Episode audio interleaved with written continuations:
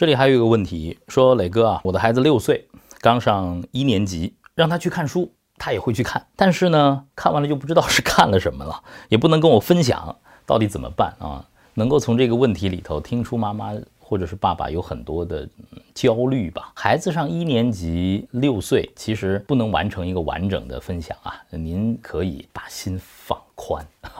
呃，因为阅读啊、语言啊，都是一个从输入到输出的过程啊。您的孩子还没有进入到输出的这么一个阶段，他还在一个读的阶段，妈妈不用担心。但是呢，我也想跟妈妈分享的是啊，就是阅读语言在输入阶段的时候，可能从零到三岁，他输入的是色彩、图画和声音，逐渐的进入到文字输阶段的了，输入的是呃文字和逻辑，他输出的是什么呢？输出的就是会是情感，输出的是他的想象，输出的是他的语言。现在您的孩子没有办法去做大段的分享，就是他输入的这些色彩、图片、声音，甚至是一些零星的文字，还没有形成他自己的情感体验、想象力，然后呢，最终和语言挂到一起。孩子是需要一个编码的过程的，从输入到输出是需要几年的时间来完成一个编码的过程的。所以说，阅读和分享不是我们人类天然就会的一项技能，它是需要学习的。那么，有些什么切实可行的办法来帮助孩子啊，逐渐的从听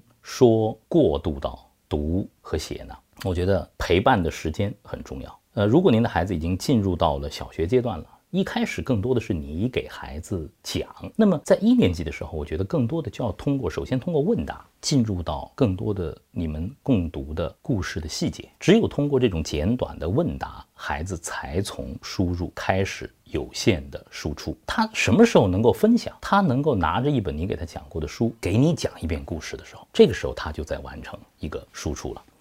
所以说我特别鼓励啊，现在的家庭里头，除了共读时间之外啊，还有亲子朗读会、亲子故事会，这是特别特别愉快的。当孩子把你给给他讲过的那些故事哈，在亲戚朋友面前先少一点，在爸爸妈妈面前复述出来，绘声绘色的表演出来的时候。他就已经完成了非常重要的输出了。您的孩子现在上小学，在小学里头活动会更多，鼓励孩子们去参加一些阅读的社团，去参加一些当众的发言，鼓励孩子去做一些演讲，参加竞选，都能够让孩子从输入完成输出。只有当孩子通过阅读，通过这种输出获得成就感、获得成长的欣喜的时候，您的孩子会变成一个特别乐于分享的孩子，而且。